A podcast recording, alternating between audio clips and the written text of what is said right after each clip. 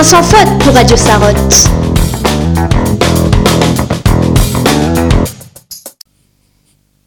Comment éviter les pièges sur Internet pour préserver votre vie privée Aujourd'hui, Mélane et moi allons vous donner des conseils. Bonjour Loris, tout d'abord, je choisis un bon mot de passe un peu compliqué qui contient une majuscule, des minuscules, des chiffres et de la ponctuation. Il est conseillé qu'il contient environ 12 caractères.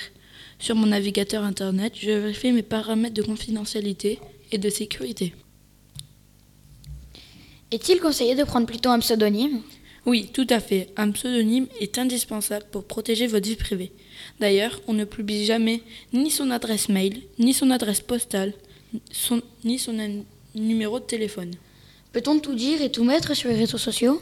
Moi, je fais attention à ce que j'écris ou je partage, afin de choquer personne et de respecter tout le monde.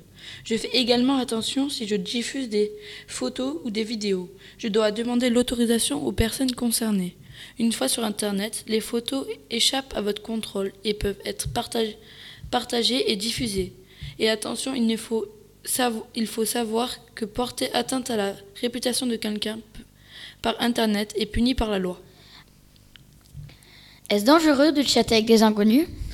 Oui, on ne sait pas toujours qui se cache derrière le pseudo, et certains adultes, parfois, ne se font passer pour des enfants ou des adolescents. Surtout, ne jamais prendre rendez-vous avec des inconnus, et je préviens mes parents si un, co- si un inconnu veut me parler ou me voir. Voilà, chers auditeurs, nous avons essayé de vous donner quelques conseils de base afin de naviguer en toute sécurité sur Internet.